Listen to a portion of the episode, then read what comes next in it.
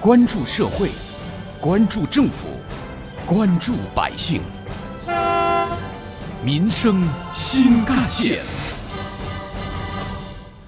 听众朋友们，早上好，欢迎收听今天的民生新干线，我是子文。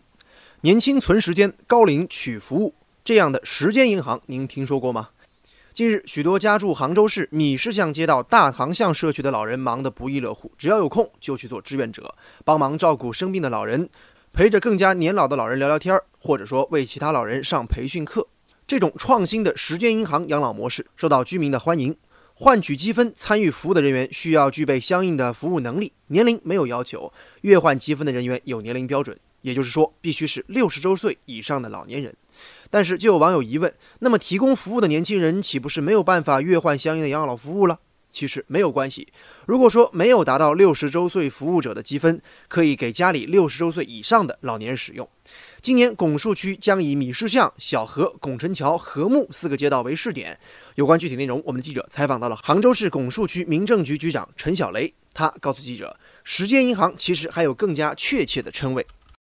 时间银行这块在我们拱墅呢叫公益银行阳光积分。那么这个概念的话，是在我们二零一八年阳光老人家居家养老服务体系中提出了一个概念，目的呢，也就是说通过一个年轻存时间、高领取服务，来营造一种敬老、爱老、孝老这么一种良好的社会氛围。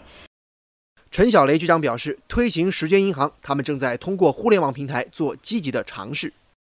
目前这个模式呢，主要是通过我们阳光老人家这个数据平台，增加了一个志愿服务者模块。那么通过模块呢，我们进行一个实时发布需求、扫码记录服务过程、事后服务评价监管以及全域通城通兑这么一种模式，实现我们这个公益银行阳光积分。主要也是通过这种方式来来弥补我们养老资金的不足和人员服务劳动力的不足。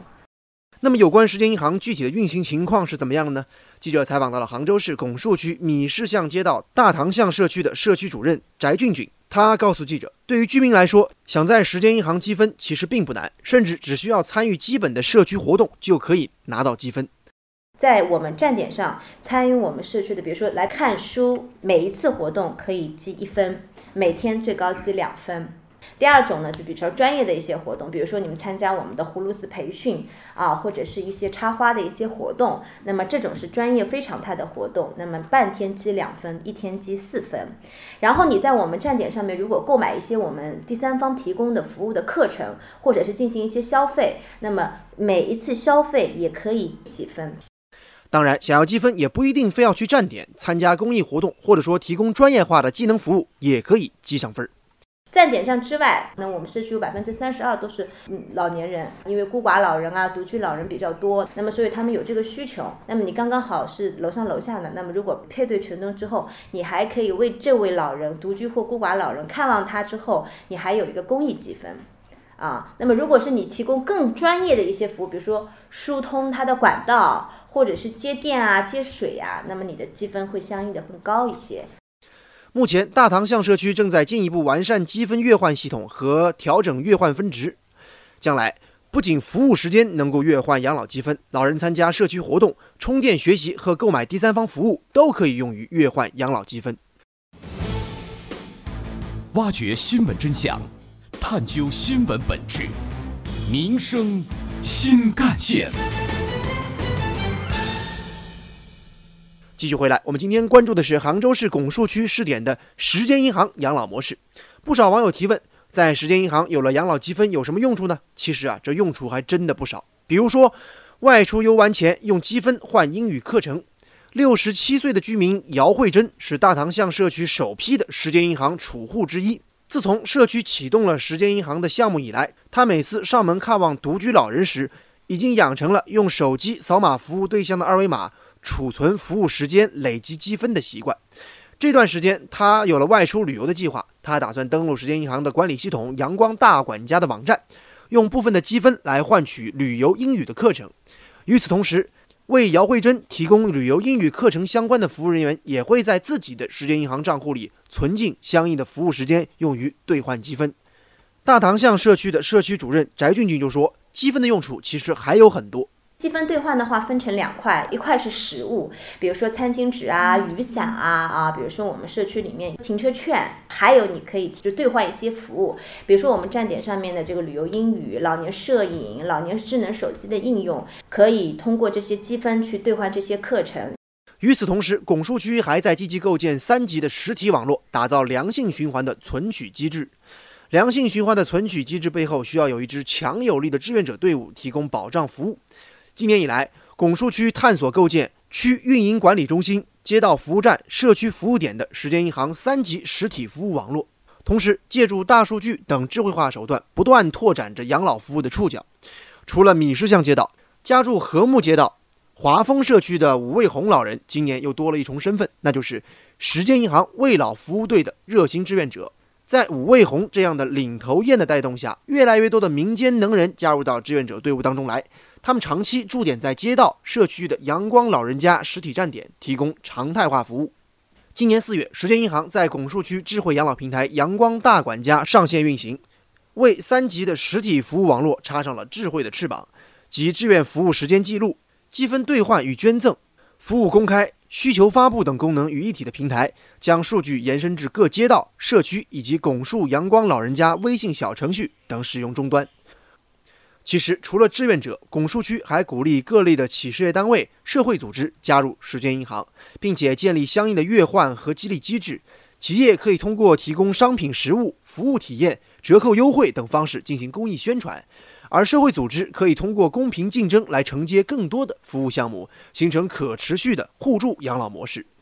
鼓励企业、社会组织加入进来，已经在四个街道率先试点了。但是，任何的新举措和试点都不可能是一帆风顺的。在采访当中，杭州市拱墅区民政局局长陈小雷也向记者坦言，阳光银行的试点也有困难，而这些困难正是下一步他们要解决的问题。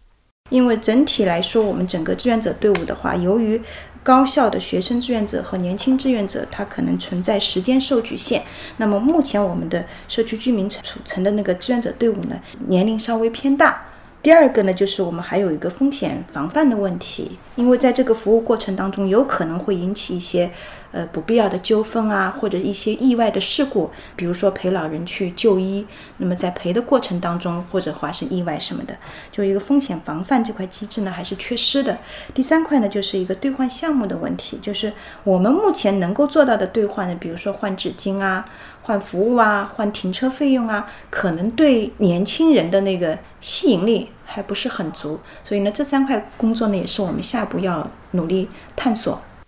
有关我们今天关注的话题，我们将听到的是本台特约评论员、资深记者叶峰老师的观点。时间银行它的基本模式是和义务献血一样的，义务献血了一段时间以后，到了一定的量，那么在你需要的时候，或者你的直系亲属需要的时候，就可以有优先输血的这样的一个待遇。那么这样的待遇表面上看是，今天我做一点好事，明天社会回报我。但实际上，它更多的是一个“人人为我，我为人人”的风气的提倡和践行。如果每一个社会的人都能够有这样的一种精神，有这样的一种行为，我们的社会一定会变得更加温暖。我们不能把时间银行看作是真正的银行那种，我存进去以后我取出来还能拿利息，不是这样的，而是这样的一个机制激发了人性的善。并且影响着周边的每一个人，影响着周边的环境。我们常说，爱的核心是无私。我们也说，奉献的人也需要得到人们和社会的关爱。事实上，在我们这个社会当中，还有很多人在默默地做着奉献，他们并不求回报。然而，这些为社会、为我们老百姓做了好事的人，我们大家是不能忘了他们的。如果有条件的话，还是应该予以回报的。我想，这大概就是时间银行带给我们社会公众的一种启示。接下来，拱墅区将同时建立明确阳光监管标准，建立志愿者双向评价管理体系，规范运作标准，完善服务机构评优评级机制，设立为老服务相关考核和激励制度，力争到二零二零年在全区推广经验做法。人口日趋老龄化成为我国经济发展的一个阶段性特征。习近平总书记曾多次在重要场合指出，要积极应对人口老龄化，构建养老、孝老、敬老政策体系和社会环境。而推动养老事业多元化、多样化发展，也是适应经济发展新常态和全面建成小康社会的一项紧迫任务。杭州市拱墅区的试点和具体做法，为我们提供了新的思路和方法。未来成效如何，我们拭目以待。好，感谢您收听今天的民生新干线，我是子文，下期节目我们再见。